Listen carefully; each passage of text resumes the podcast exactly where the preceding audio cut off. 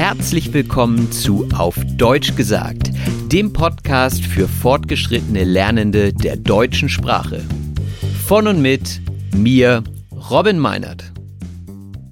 Hallo und herzlich willkommen zu einer neuen und ganz besonderen Episode von Auf Deutsch gesagt. Denn heute habe ich die Ehre, Björn Both, den Sänger und Bassisten der Band Santiano, zu interviewen. Santiano ist eine der erfolgreichsten deutschen Bands und feiert in diesem Jahr ihr zehnjähriges Jubiläum. Dazu bringt die Band ein neues Buch heraus, als auch ein Album und geht nächstes Jahr auf Tour. Natürlich werden wir also über diese Aspekte sprechen. Wie ihr aber auch gleich hören werdet, ist es ein sehr persönliches Gespräch. Wir erfahren zum Beispiel, wie Björn zum Begriff der Heimat steht, was Plattdeutsch für ihn bedeutet und wie es für ihn war, mit Mitte 40 berühmt zu werden. Zudem schauen wir auf die Zeit vor Santiano, gucken auf die Unterschiede zwischen kleinen und großen Konzerten und reden über sein Lampenfieber. Dazu möchte ich noch sagen, dass dieser Podcast in zwei Episoden geteilt wird, denn wir haben uns sehr gut verstanden und lange unterhalten. Der zweite Teil wird in einer Woche folgen. Aber jetzt erstmal viel Spaß mit dem ersten Teil. Das Gespräch. Herzlich willkommen, Björn Both ist mir hier zugeschaltet live. Ich freue mich sehr. Björn, du bist bekannt aus der Band Santiano hauptsächlich. Ich denke, viele Leute werden dich kennen. Auch viele Leute, die meine Gäste hier sonst nicht so kennen, denn du bist ja in Deutschland sehr bekannt. 1965 geboren in Husum. Du bist ein echtes Nordlicht. Was verbindet dich mit dem Norden? Ja, zunächst einmal hallo äh, und äh, danke für die Einladung. Äh, mich verbindet mit dem Norden eigentlich, äh, ich hätte das fast gesagt, alles. Ja, also äh, ich liebe den Norden. Äh, ich würde aber auch so weit gehen, da nicht nur jetzt unseren Norden zu meinen, sondern generell habe ich einen Hang zu Ländern, die auf der ja, so sag ich mal, auf diesen Breitengraden ungefähr sich äh, um den Erdball ziehen. Ne? So, das ist irgendwie mein Klima. Ich würde also, wenn ich zwischen den drei, den zwei großen äh, äh, Kanaren oder Kanada, das hieß bei uns dann immer so, wo willst du hin? Ne? Und dann war immer Kanada das Ding. Ne? Das, also mhm. die große Hitze ist irgendwie nicht so mein, das, wo ich mich am, äh, äh, am vitalsten fühle, äh, äh, sondern so ein, eigentlich so ein nordischer Sommer, der auch wirklich einer ist, ist für mich völlig mhm. ausreichend. Da ist mir das an Land, äh, selbst an, äh, da ist, selbst da ist es mir an Land dann meistens zu warm, da brauche ich dann irgendwie da draußen schon irgendwie das Meer um mich rum. Ähm, das ist schon irgendwie wichtig, ein Nordlicht für mich zu sein. Natürlich die Sprache ist wichtig, Plattdeutsch zu, zu schnacken. Ihr singt ja fast ausschließlich auf Deutsch, ab und zu mal ein bisschen Plattdeutsch. Ähm, du sprichst auch selber Plattdeutsch, ne? Ja, ich snack platt. Alle eine Band. Ne? Timmy, Timmy denkt sogar platt und rechnet auf platt. Äh, aber ich muss dir kurz widersprechen. Wir äh, haben auch eine Menge englischsprachige Lieder in unser Programm das fällt bei uns immer gar nicht so auf. Äh, wir denken immer, wir können ja nicht zwei äh, Englischsprachige in einer Fernsehshow bringen. Und mhm. äh, wenn wir darüber stundenlang diskutieren und grübeln, haben die Leute gar nicht gemerkt, dass wir gerade mal zwischendurch Englisch singen. Das ist irre. Also, äh, aber wir haben mindestens so drei, vier Titel englischsprachig auch immer auf jedem Album. Dann haben ja. wir meistens, wenn wir hinkriegen, äh, ein Plattdeutschen drauf äh, das machen wir aber auch nicht um, um des Plattdeutschen Willen, wo so nach dem Motto, uns fällt nichts Gutes ein, aber da muss jetzt unbedingt ein Plattdeutscher herauf, sondern es muss dann auch schon ein bisschen was hermachen. Und dann sind wir immer äh, bereit, auch äh, und dem Plattdeutschen absoluten Raum zu geben. Wir lieben das, wenn wir unterwegs sind und uns nicht zurückziehen können, ne, um mal kurz was zu besprechen.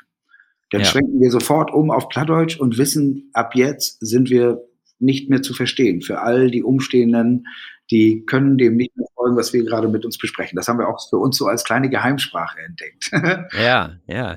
Ich, ich kenne das auch von zu Hause. Also gerade meine, meine Großeltern haben noch viel gesprochen. Ich verstehe alles. Ich bin auch früher viel ins äh, plattdeutsche Theater gegangen.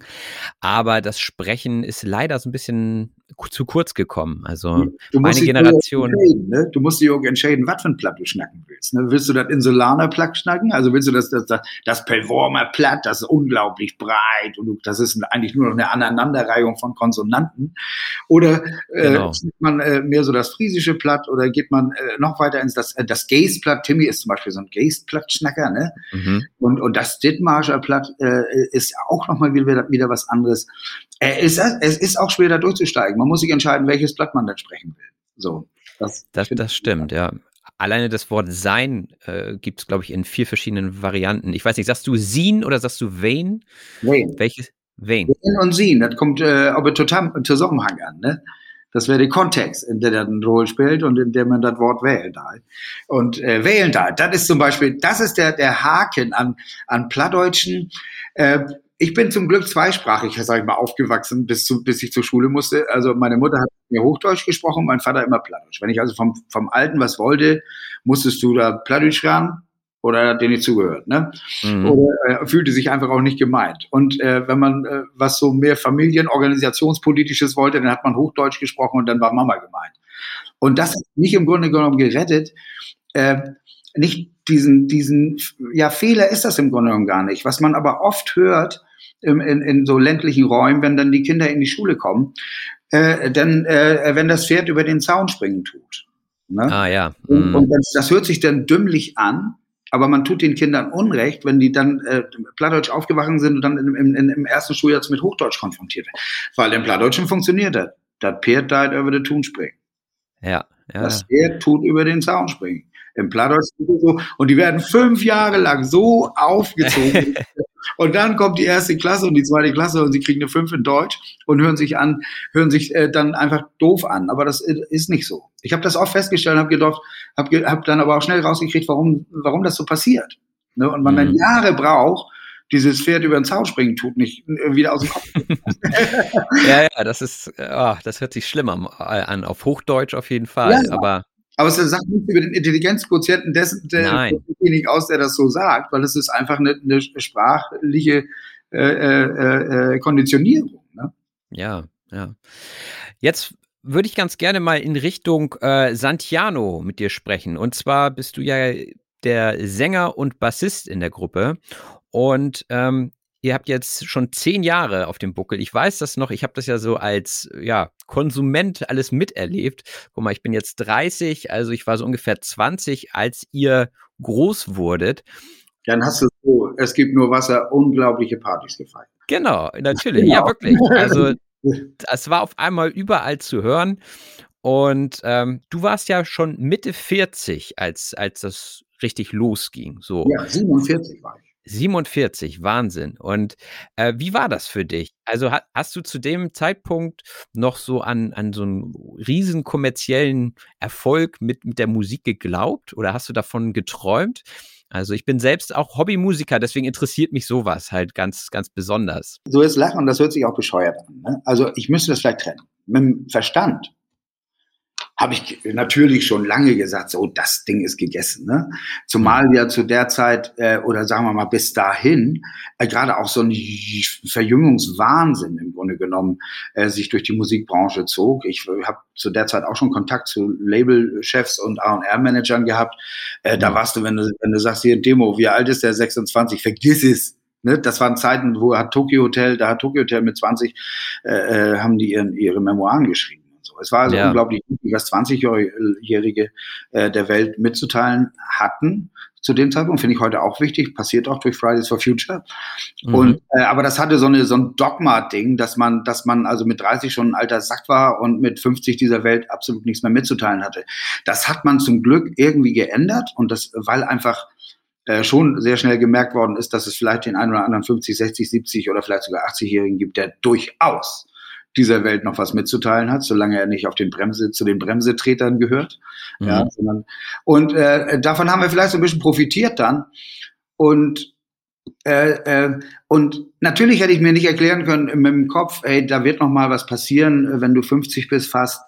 Äh, und durch irgendeinen Zufall, ich bin ja nicht der Typ gewesen, der das dauernd forciert hat. Ne? Ich habe ja nicht dauernd Demos weggeschickt und Leute mhm. genervt und angerufen. Und ich habe selbst mein Soloalbum habe ich in Eigenregie gemacht und habe dann erst ganz äh, aus Versehen am Ende ein Label gefunden, der mich dann anrief und sagte, hey, können wir machen.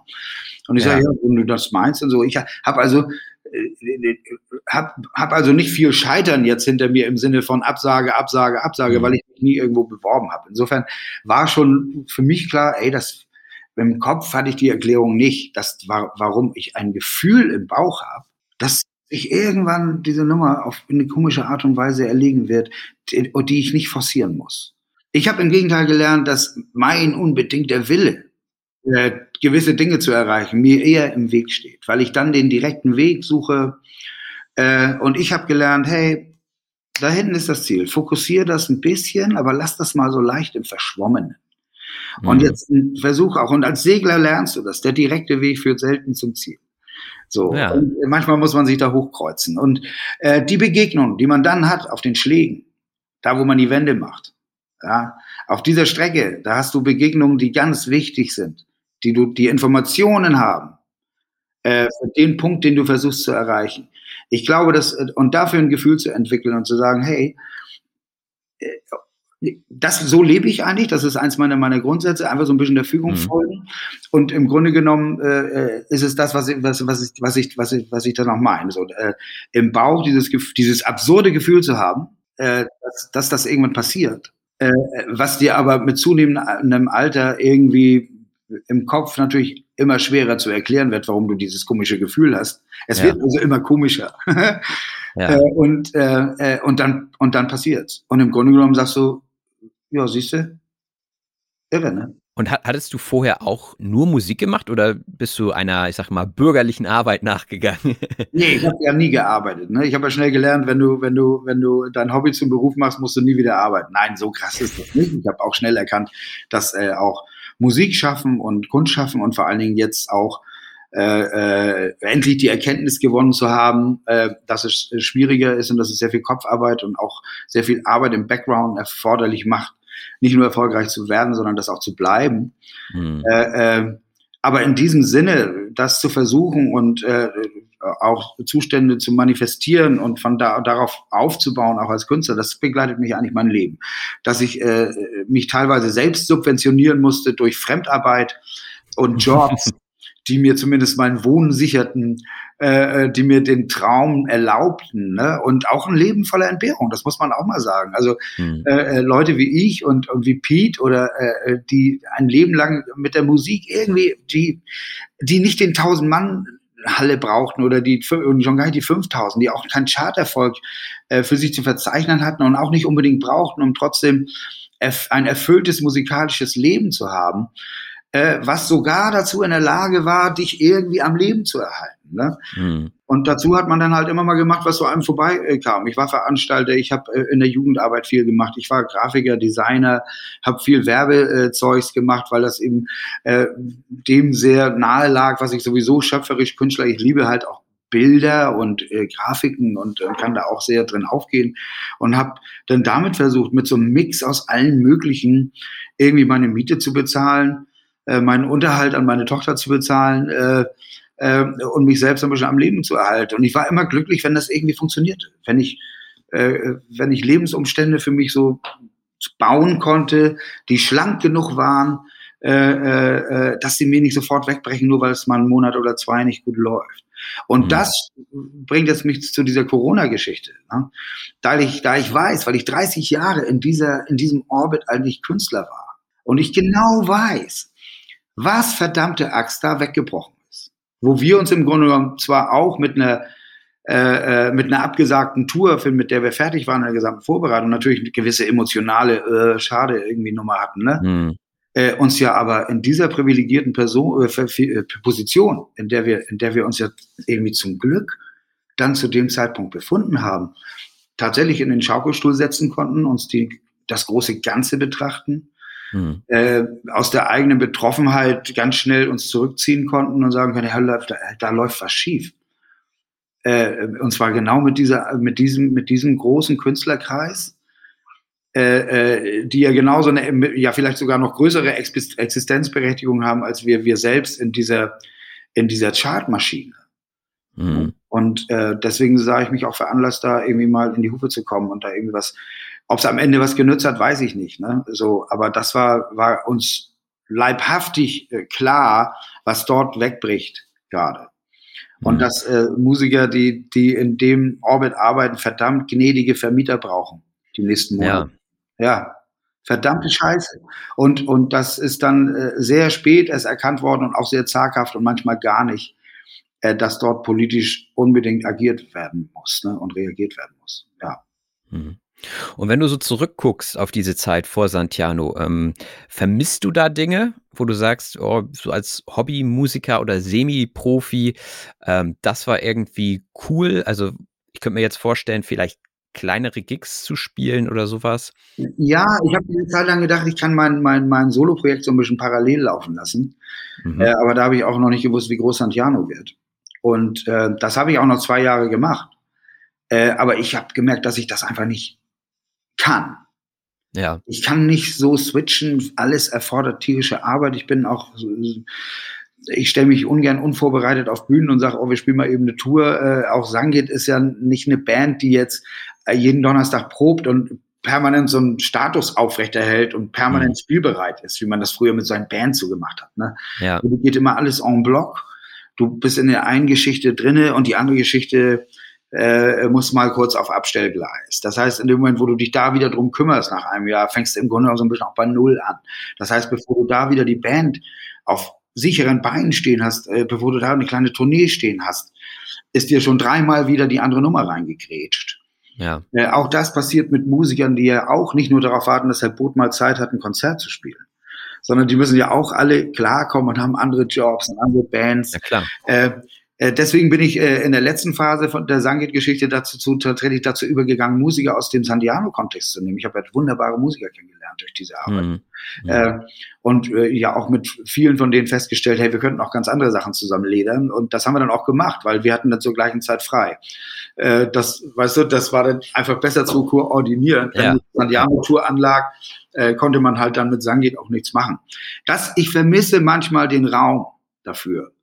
Äh, das muss man wirklich sagen. Das ist das, alle, das ist das Größte, was mir abgeht, äh, dass man nicht sagen kann, okay, wir haben es ja ein Jahr ruhen lassen, aber es war Pandemie, da kann ich auch mit der anderen Band dann nichts machen. Ich habe unglaublich viele Titel geschrieben. Ich sag dir so ungelogen, ich äh, hau dir zwei Alben voll äh, und davon hast du noch acht Songs nicht mit drauf.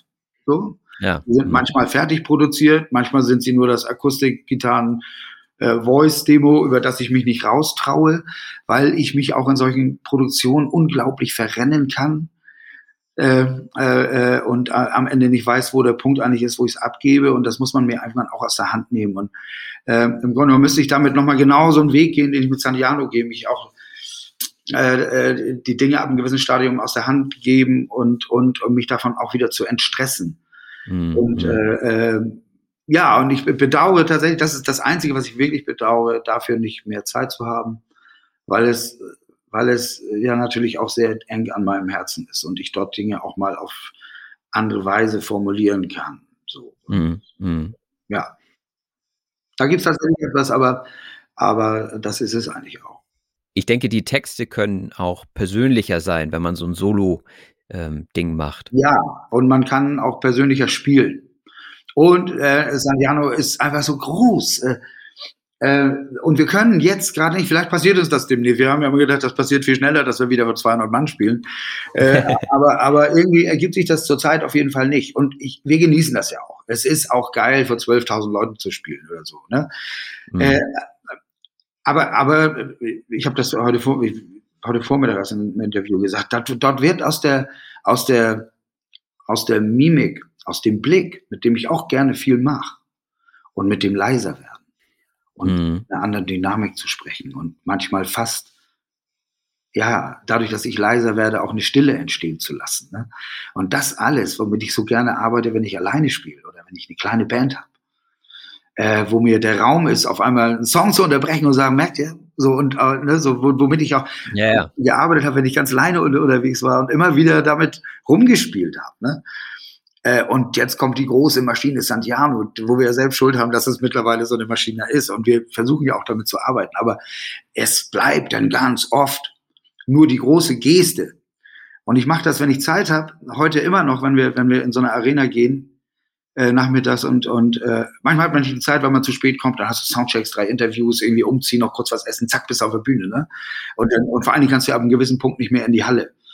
Äh, da werden ja irgendwann Leute reinlaufen. Aber wenn ich die Zeit habe, dann gehe ich immer irgendwie nochmal so äh, in die Arena und suche mir den Punkt, der am weitesten so weg ist von der Bühne, am höchsten, ganz weit hinten in der, mhm. in der FOH, ne?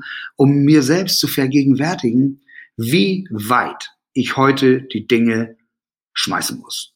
Wie weit ich den kleinen Gedanken werfen muss, wie groß ich ihn formulieren muss, ja, wie viel Kraft und wie viel Poesie da rein muss, um da hinten jemanden äh, äh, äh davon abzuhalten, zum Vorstand zu kommen. You know? ja, ja. Und das habe ich immer gemacht und äh, versucht das immer noch um dieses, um die, und das ist es. Ne? Äh, äh, äh, da wird aus der Mimik im Gesicht die große Geste und der, der Augenaufschlag oder der bestimmte Blick, der, der nützt ja jetzt mal gar nichts mehr. Ne? Nee.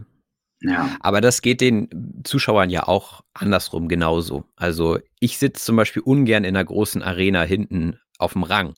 Ne? Also ich sitze auch lieber in, in so einer kleinen äh, Bar, aber es ist natürlich dann irgendwann ab einer bestimmten Größe einfach nicht mehr, nicht mehr äh, finanzierbar oder nicht mehr möglich einfach. Ne?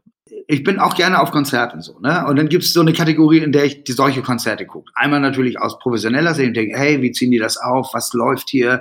Wie kriegen die den Laden hier so fett rüber, ne, so bumm, und, und, und die Kategorie in einen kleinen Club zu gehen und ein geiles, intimes Konzert zu sehen. Und manchmal, manchmal erlebt man in solchen großen Dingern Konzerte, die haben, da schaffen es Künstler, das ist sowohl eine Konzeptfrage als auch das, das tatsächliche in der Gegenwart, das in, im Jetzt so rüberzubringen. Da hat man wirklich beides. So, und die schaffen das dann auch mit vor 12.000 Leuten eine Intimität entstehen zu lassen, so ein, ey, wir alle zusammen, hey, wie geil, dass wir heute Abend alle sind. Und das ist das Gefühl, du sitzt mit zwölf Leuten am Lagerfeuer. Dabei sind es 12.000. Und diese Lage, dieses Lagerfeuer, genau, vielleicht ist das so ein inneres Lagerfeuer, was man äh, entfachen kann, wenn alles gut läuft. Und dann sitzt du tatsächlich mit 12.000 Leuten am Lagerfeuer und die Leute fangen an, miteinander zu sein. Und das erlebt man eben auch manchmal. Und dann weißt du, äh, es war gut, dass du heute Abend hier warst. Das war gut, ja. dass du dieses Konzert miterleben durftest, äh, weil das ist nicht so oft. Und das ist ja bei euren Konzerten auch so. Also das Miteinander wird ja groß geschrieben. Wie gesagt, auch wir sind davon abhängig, ob es gut läuft oder nicht. Wir haben in Konzerten auch verschiedene Qualitäten. Vielleicht nimmt das der Außen, der Verbraucher, nee, Verbraucher, der Fan, Verbraucher, der, der, Konsument äh, das nicht so wahr, weil er das irgendwie anders feiert. Wir haben aber Vergleichsmöglichkeiten zu gestern und morgen, wenn wir auf Tour sind und sagen, hm, Heute war da der Wurm drin und da der Wurm drin. Heute haben wir spät losgelassen, habt ihr gemerkt. Ne? Das ist dann auch immer eine Frage der Chemie im Raum. Und mit, mit, mit was für eine Aufgeregtheit man vielleicht noch selber auf der Bühne steht. Äh, und für mich zum Beispiel, ich sage das immer so, weil ich ja auch so Wortführer und, und, und, und so durch die Show führe. Ich habe das meiste, ich habe Lampenfieber, ne? immer auch, auch gar nicht so unerheblich. Und zwar weniger vor, kann ich einen Song nicht spielen? Oder vergesse ich einen Text? Sondern mir geht es immer darum, und ich habe, deswegen habe ich eigentlich immer Lampenfieber, schaffen wir es, die Energie im Raum aufzubauen? Schaffen wir es, dass es am Ende gut ist, dass am Ende jeder nach Hause geht, sagt, wow, das war richtig geil. So. Zerbröselt uns das unterwegs. Das kann dir kaputt gehen. Du denkst nach drei, vier Songs, ey, der Drops ist gelutscht und wunderst dich, warum du nach zehn Songs da hängst und dein Publikum nicht erreichst. Mhm. Ja? Mhm. Wie halte ich das aufrecht? Wie, wie lerne ich von gestern? Äh, versuche aber nicht gestern zu wiederholen, dann bist du im Käfig. Und, und ja. denkst nur, oh, scheiße, gestern war geiler. Da gibt es einen tollen Spruch, den wir uns noch nie zu sagen haben getraut, aber wir könnten es, glaube ich, weil man unseren Humor kennt, äh, vielleicht mal bringen und so, ey Leute, super Abend hier, aber ihr hättet mal gestern hier sein sollen. Ne? Ja. den kannst du natürlich bringen. Würden wir natürlich auch immer nur witzig meinen.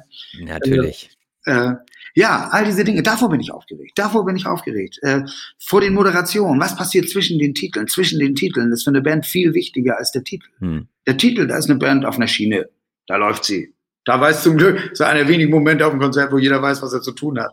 Ja, so, äh, entscheidend ist dazwischen. Entscheidend ist, wenn du dich zu irgendwas beziehen willst, wenn du eine Moderation baust, die die Leute mitnimmt oder nur der Sappelarsch da oben bist. Ja, mhm. ob sie dann tatsächlich diese Wurst essen gehen. Ne? Ja. Äh, ob du eine, eine, eine Einmaligkeit schaffst auch äh, von diesem Abend. Ja, davor bin ich aufgeregt. Das ist mein Lampenfieber. Und das ist auch meine Erleichterung am Ende, im Grunde genommen vor der Zugabe, wenn wir das erste Mal die Bühne verlassen und so, yes! Und dann trinke ich mhm. mein, mein Restbier aus, was da seit anderthalb Stunden steht, aus dem ich nur ein oder zwei Schluck genommen habe. Ritual und wieder einer nimmt das weg.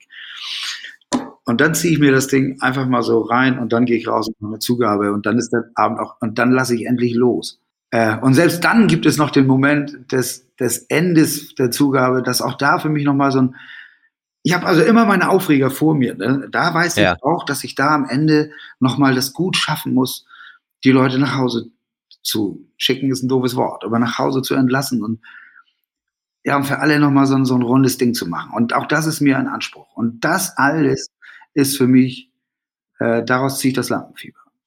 Ja, nicht vor dem Song. Nicht vor Bass spielen, nicht vor Singen, doch vor Singen manchmal auch am Ende der Tour oder in dem Moment, wo es, wo es, wo man sich mal eine Erkältung einfängt und trotzdem jeden Tag weitermacht. Man, es wird nicht besser, ne? Es wird dann nicht besser. Ich würde ganz gerne noch mal kurz auf 2011 zurückgucken. Da hattest du ja mit Sangit auch dein, dein Album veröffentlicht und alles und ähm, dann ging es los mit Santiano und wie das so ist, ne? jahrelang passiert nichts und dann passiert alles auf einmal. Und da an diesem Punkt, da, da würde ich gerne einfach mal fragen, wieso, wie ist das so groß geworden zu dieser Maschine? Also sicherlich über Jahre, aber ich sag mal, es war, ihr seid gekommen mit einem Knall, kann man schon sagen. Ja. Und dieser Knall, wie, ja, wie ist es zu diesem Knall gekommen? Das wäre so meine Frage. Am Anfang natürlich so, dass kein Mensch damit rechnet. Ne? Also der Knall war ja im Grunde genommen ja das erste Album, aber eigentlich schon der erste Titel, nämlich genau dieser Santiano-Titel. Hm. Ähm, und der hat uns ja auch alle irgendwie so ein bisschen mit erwischt. Ne? Was man, wo man dann manchmal, das sind so die Dinge, die man nie zugeben würde. Ne? So, man sagt, ja, aber irgendwie, irgendwie geht mein Arsch mit. Verdammte Scheiße, das Ding hat was. Ne? Hm. Ja, und dann hast du mit so einem Titel sofort einen Deal und hast mit einem Titel die Zusage einer, eines, eines, eines Multiplikatoren in Form einer, einer, einer Musiksendung, die ein paar Millionen Leute gucken, ähm, wo du sagst, hey, das ist jetzt alles aus diesem einen Titel geworden. Wir haben weder ein Album noch sonst was. Wir haben gar nichts. Wir haben jetzt nur diese Idee. Ihr hattet die Idee von euch alleine und habt das Ding dann äh, so ganz standardgemäß versandt und das hat Anklang gefunden. Also wir hatten, wir hatten die Idee nicht alleine, sondern mit unseren langjährigen Produzentenfreunden Hardy und Mark, mit denen wir seit den 90ern zusammenarbeiten, auch äh, Bands zusammen gehabt haben oder gegeneinander gehabt haben, wie das immer so war früher in den 90ern, wer gewinnt den Rockpreis und so. Äh, äh, so lange kennen wir uns. Ne? Das sind also ganz lange, lange äh, Bekanntschaften und auch Freundschaften mit äh, WGs, die wir zusammen hatten. Und äh, so lange muss man diese Sandiano-Geschichte zurückverfolgen. Wir haben aber nie zusammen gesagt, so, wir machen jetzt zusammen das Sandiano-Projekt und singen Seemannslieder, sondern ausgeheckt haben das im Grunde genommen Hardy und Mark. Mhm. Äh, und die gedacht haben, hey, da, da wurschteln wir mal was zurecht. Und dann haben die uns angerufen und haben gesagt, hey, wir haben doch neulich äh, so aus Spaß, wir haben tatsächlich aus Spaß mal so ein bisschen äh, äh, Drunken Sailor und so eine Geschichten gesungen, mhm. irgendwo mhm. vor gerückter Stunde. Nur das war Spaß. Also wie das so Spaß ist. Aber Hardy und Mark sind natürlich irgendwie, die hören das natürlich sofort anders und kramen dann ohne unser Wissen in irgendwelchen alten Shandy-Sachen rum und bereiten dann mal was vor du, wir haben aber was vorbereitet. Ich sage, Hardy, nee, du komm mal rüber und so, komm mal, komm mal rüber. Ich habe die anderen auch schon angerufen. Ja, ich kann mir das auch mal. Und dann haben wir das gemacht. Warum weiß doch in dem Moment keiner? Ich meine, du bist auch Musiker. Manchmal machst du in dem Moment, denkst, ja, machen wir es irgendwie mal einfach. Aber jetzt, ja, was wollt ihr damit? Ja, weil, keine Ahnung. Ne? Keine mhm. Ahnung, wir machen es jetzt erstmal. Mhm. So. So, und das Ding hat gereicht, um, um, um, um bei der Universal den Deal zu bekommen. Ich meine, manchmal ist es so einfach. Du kannst ja gar nicht, wie viele Songs ich geschrieben habe, ohne einen Deal zu bekommen. Ja, das kenne ich. Ja, so, und, und ganze Eigenkonzepte äh, äh, für die Wurst äh, äh gemacht habe äh, äh, und immer alles so viel zu Ende gedacht habe. Und da passierte das zum ersten Mal mit so einem kleinen Ping, Klatsch. So, und dann äh, ging das ja darum, dem Ganzen einen Background zu verschaffen. Also irgendwie ein Album schreiben, wer hat noch was in der Schublade. Deswegen gibt es auf dem ersten Album noch so ganz viele Einzelschreiber. Ne? Boot, Boot, Sage, Sage. Ne? So, mhm. Text, Musik, ne? So, weil jeder natürlich geguckt hat, was haben wir noch an Irish Folk oder Sachen liegen, die wir da jetzt noch irgendwie mit reinholen könnten, äh, weil wir in kurzer Zeit uns nicht in der Lage sahen, irgendwie 15 geile Titel zu schreiben, die jetzt dieses mhm. Santiano Ding erstmal bedienen. Ne? Und deswegen kamen dann auch so ein paar äh, Traditionals mit drauf. Und äh, dann haben wir das erste Album ja im wahrsten Sinne des Wortes auch ein bisschen zusammengeschustert mhm. um es dann zu haben. Und äh, äh, aber es ist gelungen. Also wir haben ja irgendwie aus diesem ganzen Kram, den wir da in die Mitte geworfen haben, ja auch irgendwie dieses Santiano-Gebräu dann extrahiert und destilliert. Ne? So. Ja. Im Grunde genommen soll das dann alles so. Hätten wir die Gelegenheit gehabt, da ein halbes Jahr drüber nachzudenken, wer weiß, was das geworden wäre. Ne? So manchmal ist ja auch, und das meine ich wieder mit diesem unbedingten Willen, nee, manchmal ist diese ganze Absichtslosigkeit auch äh, äh, und so eine gewisse Ratlosigkeit auch ganz ratsam. Und äh, eine Ratlosigkeit ganz ratsam, okay. ähm, ähm, ähm, ja. Weißt du, die hindert uns nämlich am Denken. Und der Mensch sollte nicht immer denken. Äh, hm. Der Mensch, der glaubt, sein, sein akkurater Verstand sei so das, das, das äh, geilste Körperteil, das er so zur Verfügung hat, um auszuloten, was vielleicht richtig sein könnte, äh, der irret. Ja, der irret. Der Verstand ist im Zweifelsfall der beste Verbündete unseres, unter, unseres Unterbewusstseins. Ja, und macht am Ende nur noch mal, hat einen Weg gefunden, sachlich, pragmatisch zu erklären, was wir im Grunde genommen im tiefsten unserer Seele eigentlich schon vorher die ganze Zeit wollten. Das ist ein guter Gedanke. ja, das ist so. Also ich nenne das, ich habe darüber mal eine Abhandlung geschrieben, einen Aufsatz, dann habe ich habe ihn de, der gedehnte Reflex genannt.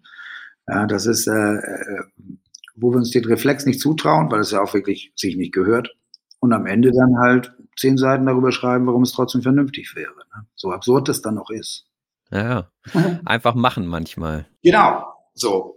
Ja, manchmal muss man die Dinge, äh, Osho hat mal gesagt, du musst erst aus dem Fenster springen, du kannst immer noch gucken, wo du landest. Ne? Wenn du dauernd darüber landest, äh, darüber nachdenkst, wo du landest, dann springt nie einer aus dem Fenster. Also dann bringt auch nie einer irgendwie mal äh, ein bisschen den Mut auf, äh, seine Komfortzone zu verlassen. Ne? Und mhm.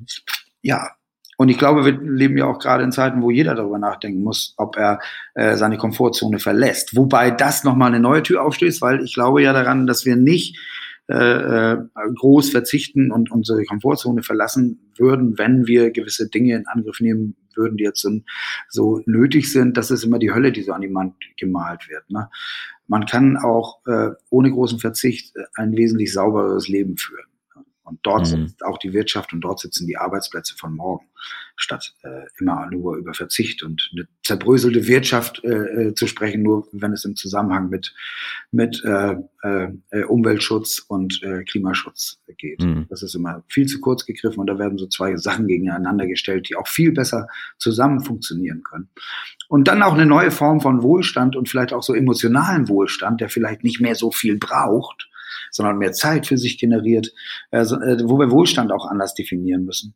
Und dann ja auch Verzicht gar nicht mehr so auf die Fahnen schreiben. Die Sprachanalyse. An dieser Stelle unterbrechen wir das Interview für die Sprachanalyse. Wenn ihr also Deutschlernende seid und euch für den Wortschatz und die Redewendung aus dieser Episode interessiert, bleibt gerne dran. In jedem Fall gibt es nächste Woche den zweiten Teil dieses Gesprächs zu hören und dieser wird, wie ihr vielleicht zum Ende dieses Gesprächs gehört habt, auch ziemlich politisch. Also freut euch darauf, noch mehr von Björn zu hören. Hier geht es erstmal weiter mit der Sprachanalyse, in der ich auf den wichtigsten Wortschatz aus dieser Episode eingehe. Wer möchte, kann also jetzt die PDF-Datei öffnen, die ich euch in den Show Notes zur Verfügung stelle, oder ihr drückt einfach auf den Button PDF in eurer App und dann geht das Ganze schon los. Und zwar mit dem ersten Wort, das Nordlicht. Björn ist ein echtes Nordlicht und ein Nordlicht beschreibt eine aus Norddeutschland stammende Persönlichkeit. Und laut Duden ist es sogar eine Persönlichkeit des öffentlichen Lebens, also zum Beispiel Politiker oder aber auch, wie Björn jetzt, bekannte Musiker. Ehrlich gesagt benutze ich das Wort aber für jeden und jede, die aus dem Norden kommt, also auch für Personen, die vielleicht nicht so bekannt sind wie Björn. Ursprünglich kommt dieses Wort von im Norden auftretenden Polarlichtern. Also die nennt man auch Nordlichter, aber im übertragenen Sinne werden eben Leute aus Norddeutschland auch scherzhaft oder sogar manchmal abwertend aus süddeutscher Perspektive, zum Beispiel aus Bayern, Nordlichter genannt. Aber ich finde, Nordlicht ist überhaupt kein negativer Begriff. Also ich würde auch sagen, dass ich persönlich ein Nordlicht bin. Kommen wir zur nächsten Redewendung und zwar einen Hang zu etwas haben. Einen Hang zu etwas haben bedeutet so viel wie zu etwas tendieren. Man kann zum Beispiel einen Hang zur Musik haben. Ja? Also wenn man musikalisch ist, dann hat man wahrscheinlich eher einen Hang zur Musik als zum Sport. Also wenn man gefragt werden würde, machst du heute Musik oder machst du eher Sport, dann würde ich sagen, naja, ich habe einen Hang zur Musik, daher wähle ich die Musik. Man kann aber auch den Hang zum Übertreiben haben, also man tendiert dazu, immer zu übertreiben. Das nächste Wort in der Liste war der Breitengrad. Der Breitengrad ist eine Zone der Erdoberfläche, die von zwei um ein Grad auseinanderliegenden Breitenkreisen eingeschlossen wird. Und damit natürlich das Pendant zum Längengrad. Wenn ihr euch zum Beispiel einen Atlas nehmt, dann sind da Breitengrade und Längengrade eingezeichnet und je nach Breitengrad und Längengrad kann man dann sagen, in welcher Zone sich zum Beispiel ein Land bewegt. Ich musste zum Beispiel in der Schule noch nach Längen- und Breitengraden suchen. Ich habe also Längen- und Breitengrade bekommen und musste dazu dann das Land oder die Stadt angeben. Und von Breitengraden spricht man auch, wenn man vom Klima spricht. Also in unseren Breitengraden haben wir ein gemäßigtes Klima. Also bei uns ist es weder warm noch kalt. Dafür benutzt man eben auch das Wort Breitengrad. Auch hatten wir mit Björn übers Grübeln gesprochen. Grübeln bedeutet so viel wie lange und intensiv über etwas nachdenken. Also wenn ihr zum Beispiel ein Problem habt und ihr denkt die ganze Zeit darüber nach, dann grübelt ihr. Und grübeln ist auch eher ein negatives Wort, denn oftmals führt Grübeln nicht so richtig zu etwas. Und der Spaß kommt sicherlich auch zu kurz. Zu kurz kommen ist auch das nächste Wort auf dieser Liste und zu kurz kommen bedeutet so viel wie vernachlässigt werden. Wenn bei euch zum Beispiel keine Zeit ist für Freizeit, dann kommt eure Freizeit zu kurz. Oder wenn ihr in letzter Zeit nicht so häufig Podcast gehört habt, dann ist das vielleicht etwas zu kurz gekommen bei euch. Ich hoffe, ihr steigt bei meinen Erklärungen noch durch. Durchsteigen bedeutet nämlich so viel wie verstehen. Wenn ihr beispielsweise einen neuen Arbeitsplatz annehmt und erstmal neue Aufgaben bekommt, dann müsst ihr erstmal durchsteigen. Ja? Ihr müsst erstmal gucken, was wird überhaupt von mir verlangt, was muss ich überhaupt tun. Also es braucht etwas Zeit, um durchzusteigen, damit man weiß, was man tun soll. Wenn ich zum Beispiel meinen Schülerinnen und Schülern etwas Neues erkläre, das ich selber noch nie gehört habe, dann muss ich erstmal selbst durchsteigen. Das heißt, ich muss es erstmal selbst verstehen und danach kann ich mein Wissen weitergeben. So ist das manchmal im Lehrerjob. Das ist aber auch manchmal der Haken an der Sache. Der Haken an der Sache bedeutet so viel wie der Nachteil an etwas. Wir hatten zum Beispiel über den Haken am Plattdeutschen gesprochen, nämlich, dass man die Grammatik nicht eins zu eins ins Hochdeutsche übernehmen kann. Björn hatte aber auch erwähnt, dass man den plattdeutschsprachigen Schülern Unrecht tut, wenn man sie als blöd abstempelt. Jemandem Unrecht tun bedeutet jemanden ungerecht beurteilen und eine nicht gerechtfertigte schlechte Meinung von jemandem haben. Und im Kontext vom Sprachenlernen gibt es auch immer wieder viele Muttersprachler, die anderen Leuten, die weniger gut in der Muttersprache sind, Unrecht tun. Also wenn beispielsweise in Deutschland jemand schlecht Deutsch spricht, gehen einige Leute davon aus, dass diese Person weniger intelligent sei. Dabei hat eins mit dem anderen natürlich nichts zu tun und viele Leute tun diesen Leuten mit wenigen Sprachkenntnissen Unrecht. Einige Leute werden vielleicht sogar deshalb aufgezogen. Aufgezogen werden bedeutet so viel wie necken oder verspotten.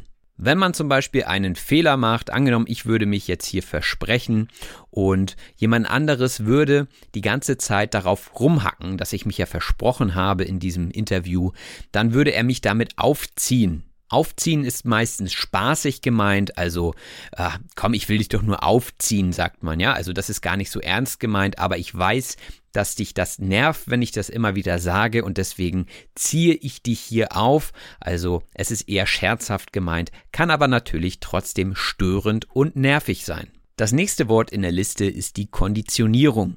Die Konditionierung heißt so viel wie das Antrainieren von etwas. Hunde werden zum Beispiel oftmals konditioniert, dass sie bei bestimmten Geräuschen äh, sitzen oder dass sie sich hinlegen. Ja, das ist also ein Training, das sozusagen Reflexe auch hervorruft. Also ich denke, das Experiment von Pavlov oder Pavlo ist da ein ganz bekanntes. Da ging es auch um Konditionierung von Tieren. Bei dem Experiment ging es darum, dass Hunde darauf konditioniert werden sollten, dass bei einem Glockenschlag sie zum Futter gehen und dann eben fressen und am Ende war dann einfach nur der Glockenschlag da, aber es gab kein Fressen. Trotzdem bekamen die Hunde Hunger und Appetit und äh, haben Speichel produziert, also die Flüssigkeit im Maul. Ja, dieses Experiment ist auch schon ziemlich alt und hat einige Jahre auf dem Buckel. Auf dem Buckel haben bedeutet Erfahrung haben oder alt sein. Und auch Santiano haben jetzt zehn Jahre auf dem Buckel.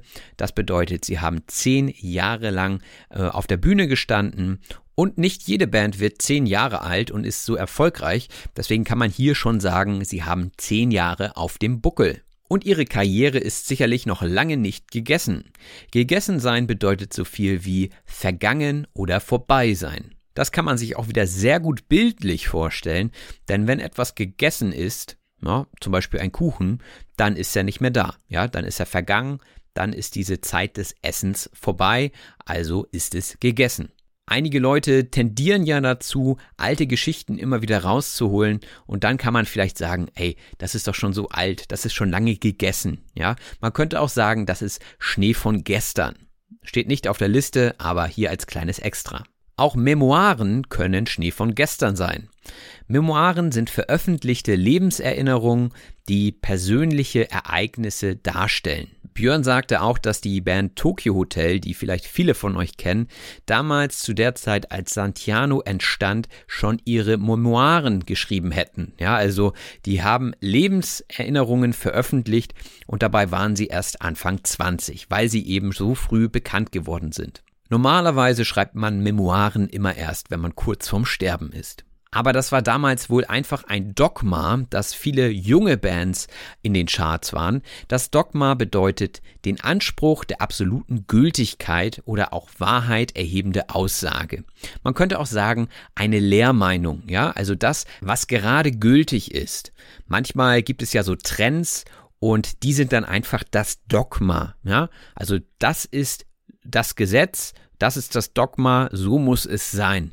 Sowas beobachtet man auch immer wieder in der Wissenschaft, ja. Da gibt es ein Dogma und ein paar Jahre später gibt es ein anderes Dogma. Das heißt, man geht von anderen Erkenntnissen und Entwicklungen aus. Und der Plural von Dogma sind die Dogmen. Also es gibt verschiedene Dogmen zu verschiedenen Zeiten. Björn erzählte uns auch, dass er sein Soloprojekt Sangit in Eigenregie aufnahm. Also in Eigenregie bedeutet so viel wie selbst. Meinen Podcast hier mache ich zum Beispiel auch in Eigenregie. Ich habe kein Team, es ist eine echte One-Man-Show, also spricht man hier auch von Eigenregie. Auch sprachen wir in dieser Episode über Ziele und Björn meinte, es sei besser, wenn ein Ziel manchmal etwas verschwimmen würde, ja. Verschwimmen bedeutet so viel wie undeutlich werden oder keine fest umrissenen Konturen mehr haben. Wenn ihr zum Beispiel betrunken seid, dann kann es sein, dass eure Sicht verschwimmt, ja. Das wird alles äh, undeutlich und geht durcheinander und dann verschwimmt eure Sicht. Oder kurz bevor ihr ohnmächtig werdet, verschwimmt auch die Sicht. Ihr seht dann also verschwommen. Auch hatten wir über die Fügung gesprochen. Die Fügung ist ein schicksalhaftes Geschehen oder auch die Verknüpfung von Ereignissen, hinter der eine göttliche oder übernatürliche Macht steht. Björn vertraute also vor Santiano auf die Fügung und irgendwann manifestierte sich auch der Erfolg. Manifestieren bedeutet so viel wie sichtbar werden. Wenn sich also etwas manifestiert, dann wird es sichtbar, dann zeichnet es sich ab. Dieses Wort benutzt man häufig auch im Zusammenhang mit Entwicklungen. Also es manifestiert sich ein Preisniveau zum Beispiel. Also es zeichnet sich ein stabiles Preisniveau ab. Beim Thema Preisniveau können wir auch gleich auf das Wort subventionieren übergehen. Subventionieren bedeutet so viel wie durch öffentliche Gelder unterstützen. Zum Beispiel wird die Arbeit von Landwirten in Deutschland subventioniert. Sie bekommen also Subventionen dafür, dass sie Getreide herstellen zum Beispiel oder auch Milch herstellen. Wenn die Bauern keine Subventionen mehr bekommen würden, wäre das sicherlich eine große Entbehrung für die Landwirtschaft. Die Entbehrung bedeutet so viel wie schmerzlich empfundener Mangel an Notwendigem. Und das Notwendige ist in Deutschland meistens das Geld, um sich irgendwas zu kaufen. Und wenn man kein Geld mehr bekommt, dann ist das sicherlich eine große Entbehrung. Auch Musiker hatten in der Corona-Zeit große Entbehrungen zu verzeichnen. Etwas verzeichnen bedeutet so viel wie aufweisen oder erzielen. Wenn ein Unternehmen zum Beispiel auf die Bilanz guckt, dann können Sie zum Beispiel Gewinne verzeichnen oder auch Verluste verzeichnen. Das bedeutet eben, Sie sehen Gewinne oder Verluste. Ein Wort, was auch mit Geld zu tun hat, ist der Unterhalt. Der Unterhalt ist die Unterhaltszahlung für Ehegatten und Kinder. Das bedeutet, nach einer Scheidung, nach einer Trennung bezahlt meistens der Mann Unterhalt für die Kinder. Von diesem Unterhalt werden dann Essen, Trinken und Kleider gekauft. Wir hatten dann auch noch weiterhin über semiprofessionelle Musiker gesprochen, die eben in dieser Corona-Zeit sehr, sehr schlecht dran waren. Und Björn sagte, dass er in früheren Zeiten auch in diesem Orbit gearbeitet hätte. Der Orbit ist eine Umlaufbahn eines Satelliten. Wenn man also sagt, dass man im Orbit der anderen Personen gearbeitet hat, dann bedeutet das, dass man im selben Gebiet, also im selben Umkreis gearbeitet hat. Ich bewege mich zum Beispiel auch im Orbit der Hobbymusiker. Und so mancher Musiker hat sich in der Corona-Zeit gedacht, verdammte Axt, wie soll das hier nur weitergehen? Verdammte Axt bedeutet so viel wie Erstaunen oder auch Verärgerung. Ja, also es ist ein Ausruf, den man sagt, wenn man sich ärgert. Diese Redewendung ist schon ziemlich alt und geht auf die Zeit zurück, wo man jeden Tag eine Axt in der Hand hatte, um zum Beispiel Holz zu hacken. Und wenn da irgendwas mit der Axt nicht in Ordnung war, dann hat man gesagt, ah, verdammte Axt. Ja, und das ist bestehen geblieben in der deutschen Sprache, so dass man immer noch sagt, verdammte Axt, wenn man sich zum Beispiel ärgert. Auch hatte Björn uns von seiner Betroffenheit erzählt gegenüber den Musikern, die in der Corona-Zeit eben kein Einkommen hatten. Die Betroffenheit ist die Bewegtheit, Ergriffenheit oder auch Rührung. Also sozusagen das Mitgefühl, das man mit den Betroffenen hat. Die Betroffenheit. Und dann ist er zusammen mit Santiano in die Hufe gekommen und hat versucht, etwas zu ändern.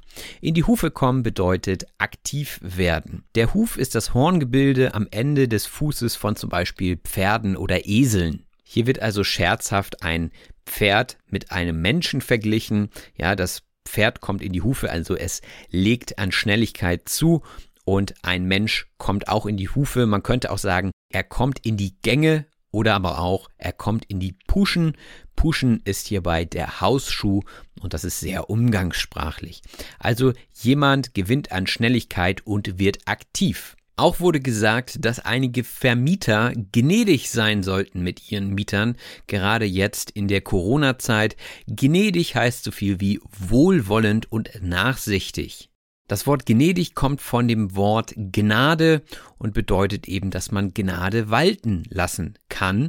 Zum Beispiel der Richter kann gnädig sein mit dem Angeklagten, wenn es zum Beispiel um einen Notfall ging und die Person zum Beispiel zu schnell gefahren ist aufgrund dieses Notfalls, dann kann man als Richter sagen, na gut, ich lasse Gnade walten, ich bin gnädig und ähm, sehe von einer Strafe ab gnädig, also ein Adjektiv. Ein anderes Adjektiv ist zaghaft.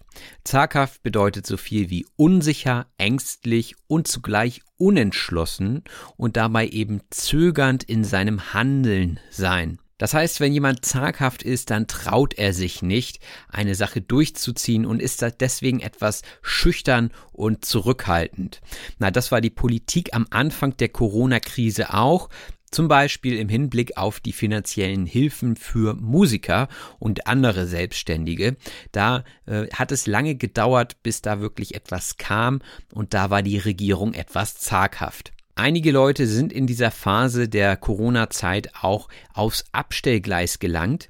Aufs Abstellgleis stellen bedeutet so viel wie in ein gesellschaftliches, berufliches oder wirtschaftliches Abseits kommen. Das Abstellgleis ist ein Gleis, worauf nur alte Züge abgestellt werden. Das heißt, diese werden nicht mehr benutzt und dieses Gleis ist stillgelegt und so eine Art Friedhof für alte Lokomotiven.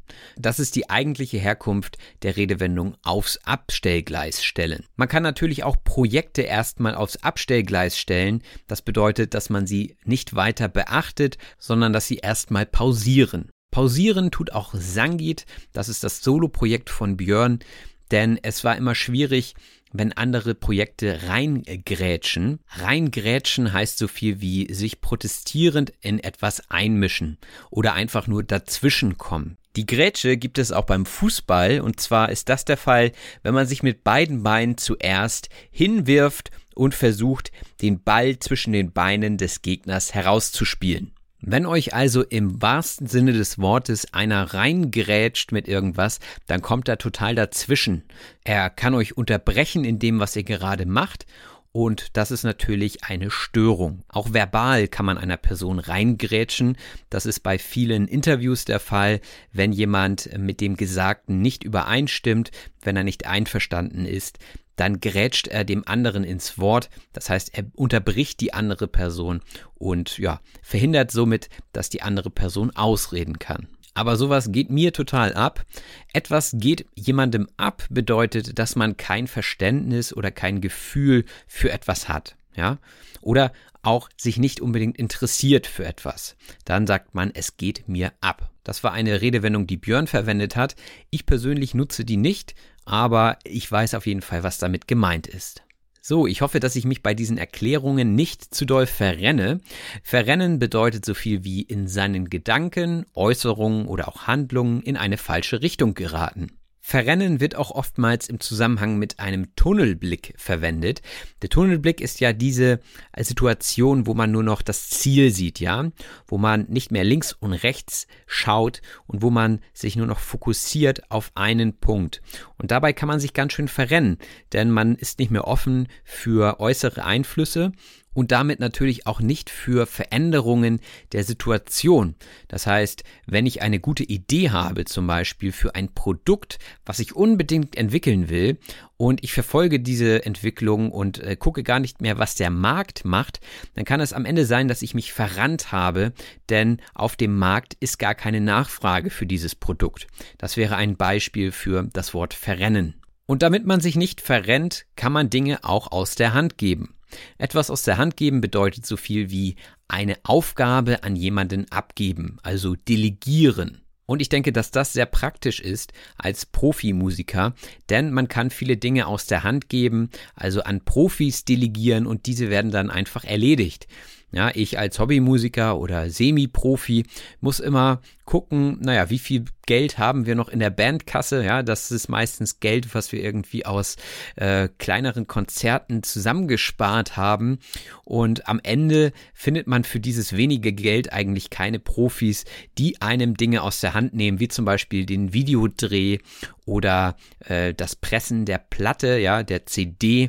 Also das sind alles Sachen, die liegen bleiben, die man selbst zwar in der Hand hat, was einerseits gut ist, andererseits ist das natürlich viel Arbeit und man weiß nie so recht, ob man sich nicht gerade verrennt.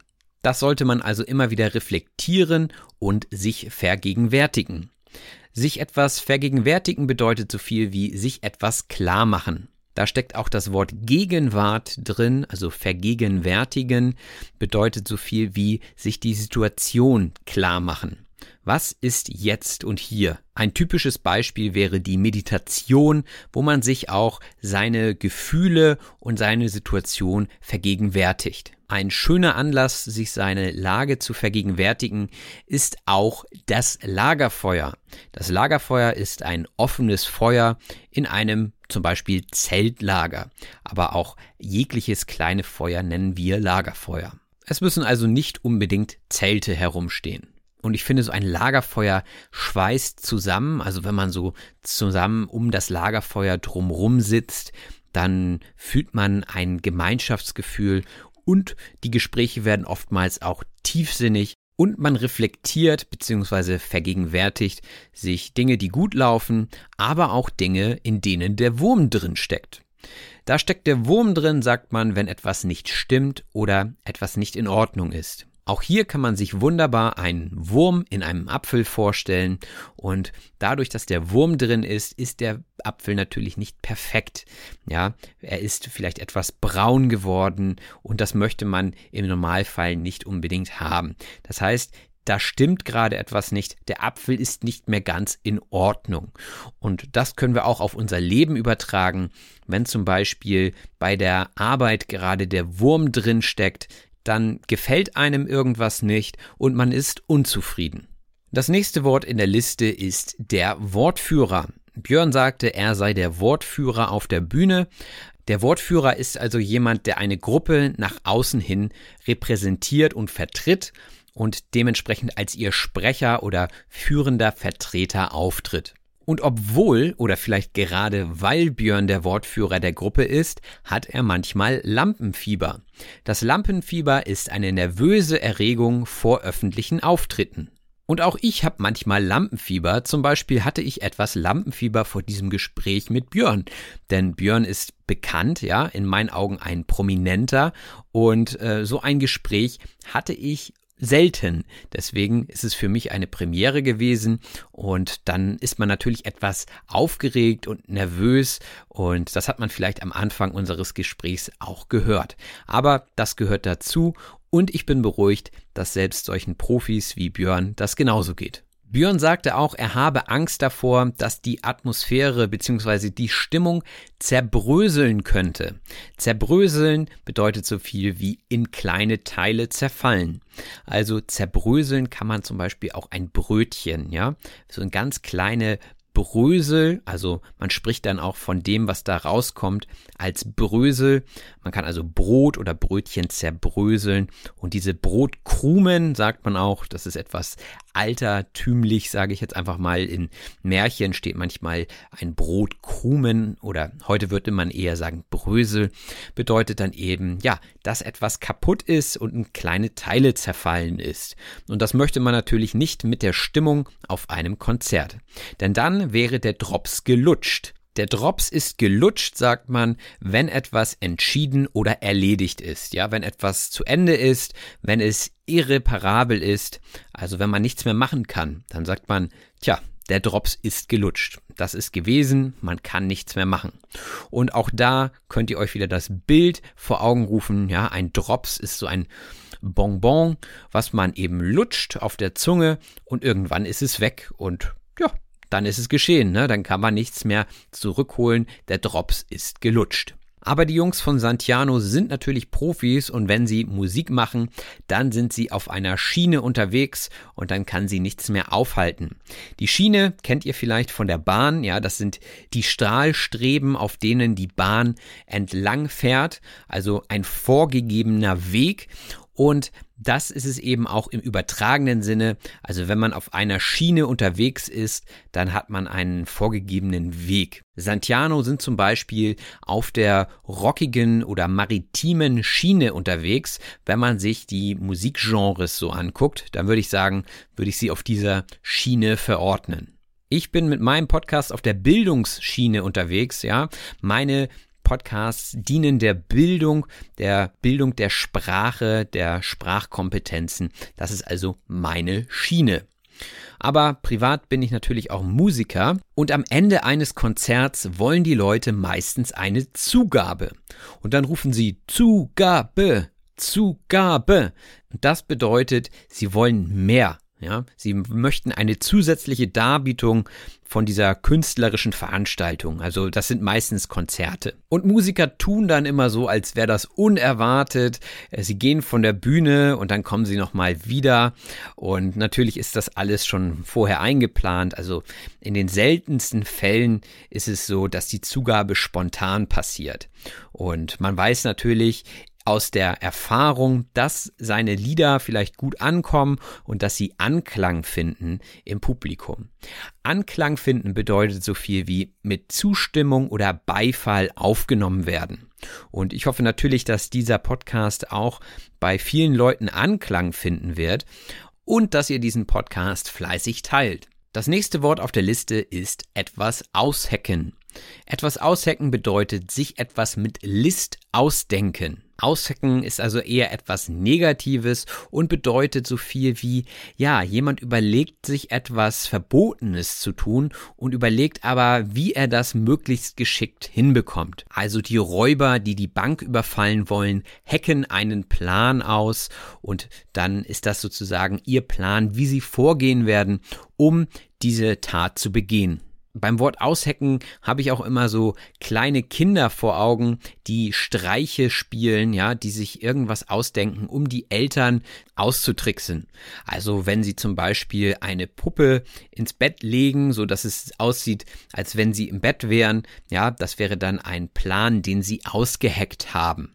Wir hatten mit Björn auch über das erste Album von Santiano gesprochen und er sagte, dass sie es mehr oder weniger zusammengeschustert hätten. Zusammenschustern heißt dilettantisch oder notdürftig herstellen oder anfertigen. Also das hat er jetzt selbst darüber gesagt. Ja, man guckt also, was man hat und dann fügt man das irgendwie zusammen. Ne? Das ist natürlich ein super Ding, wenn so etwas dann auch so erfolgreich wird. Und man muss natürlich ausloten, was auf dem Markt ankommen könnte, wenn man etwas Neues macht. Ausloten bedeutet so viel wie ermitteln oder erforschen. Ausloten ist auch auf die Seefahrt zurückzuführen. Santiano macht ja sehr maritime Musik und im Zusammenhang mit der Seefahrt bedeutet Ausloten mit einem Lot das ist also ein Werkzeug, die Wassertiefe bestimmen. Also auch hier geht es darum, etwas herauszufinden. Und beim ersten Album haben Santiano tief in der Schublade gekramt, um Dinge zu finden, mit denen sie äh, dieses Album füllen können. Kramen bedeutet an dieser Stelle in einer Ansammlung mehr oder weniger ungeordneter Dinge herumwühlen und nach etwas suchen. Also die Schublade wird in diesem Zusammenhang oftmals genutzt. Es gibt meistens eine Schublade im Haus, wo man alles reinwirft, was man sonst nirgends unterbringt, ja. Und in dieser Schublade, da kramt man dann oftmals, wenn man etwas sucht. Also man wühlt in dieser Schublade, man kramt herum. Am Ende des Gesprächs ging es auch noch um das Unterbewusstsein. Das Unterbewusstsein sind die seelisch-geistigen Vorgänge unter der Schwelle des Bewusstseins. Also Dinge, die man gar nicht wirklich wahrnimmt, aber unterbewusst nimmt man sie doch wahr. Wenn ihr zum Beispiel Werbung anschaut, dann seid ihr euch manchmal dessen gar nicht bewusst, aber die Wirkung passiert unterbewusst, so dass ihr ja ein Produkt haben wollt, obwohl ihr euch der Werbung vielleicht gar nicht bewusst seid. Zum Beispiel, wenn im Kino eine Werbung für Eis kommt und danach könnt ihr Eis kaufen, dann hat euer Unterbewusstsein vielleicht das Verlangen nach Eis entwickelt. Wie ihr gemerkt habt, macht sich Björn viele Gedanken über verschiedene Dinge und diese hält er in einer Abhandlung fest. Eine Abhandlung ist eine schriftliche, meist wissenschaftliche Darstellung oder auch ein längerer Aufsatz. Und darin kann man eben seine Gedanken sehr gut darstellen. Und eine Forderung von ihm war, die Komfortzone gelegentlich zu verlassen. Die Komfortzone ist ein individueller Bereich, in dem man sich wohlfühlt. Also wenn ihr Dinge macht, die ihr sehr gut könnt, dann seid ihr sicherlich in eurer Komfortzone. Wenn ihr aber beispielsweise mal etwas tut, was ihr sonst nie tut, zum Beispiel mit prominenten Interviews machen, dann verlasst ihr eure Komfortzone und viele Leute behaupten ja, dass das der Moment ist, wo die Magie passiert, ja, wo man sich entwickelt. Also, wenn man seine Komfortzone verlässt, dann ist es vielleicht erstmal schwierig, aber wenn man die Schwierigkeiten überwindet, dann hat man was dazugelernt und ist unter Umständen ein besserer Mensch. Also, wenn ihr euch gerade überlegt, Mensch, ich wollte schon lange mal meine Komfortzone verlassen, dann nehmt das doch in Angriff. Etwas in Angriff nehmen bedeutet sowas wie etwas beginnen. Man könnte auch sagen, in die Hufe kommen. Ich kann aus meiner Erfahrung sagen, dass das immer gute Entscheidungen sind, wenn man sich dazu entscheidet, die Komfortzone zu verlassen. Am Ende dieses Interviews haben wir uns auch noch kurz über Umweltschutz und Politik unterhalten. Und diese Politik greift manchmal zu kurz, hatten wir gesagt. Zu kurz greifen bedeutet nicht ausreichen. Also wenn zum Beispiel etwas für die Umwelt getan wird, greifen diese Ideen meistens zu kurz. Die Maßnahmen reichen also nicht aus, um das Problem zu beseitigen. Diese Maßnahmen greifen zu kurz. Und oftmals wird der Wohlstand als Ausrede vorgeschoben. Der Wohlstand ist ein hoher Lebensstandard. Und ich denke, man kann sagen, dass wir in Deutschland im Wohlstand leben, da wir einen sehr hohen Lebensstandard haben. So, das war auch schon die Sprachanalyse für diesen ersten Teil des Gesprächs. Ich freue mich natürlich wie immer über Rezension oder Kommentare. Teilt diese Episode fleißig und wir hören uns nächste Woche mit Teil 2 wieder, der etwas politischer sein wird als der erste Teil. Ihr könnt euch auf jeden Fall darauf freuen. Also macht es gut, bis bald, euer Robin. Das war auf Deutsch gesagt. Wenn dir der Podcast gefällt, würde ich mich über eine 5-Sterne-Bewertung bei iTunes und über das Teilen in Social-Media-Netzwerken freuen. Vielen herzlichen Dank.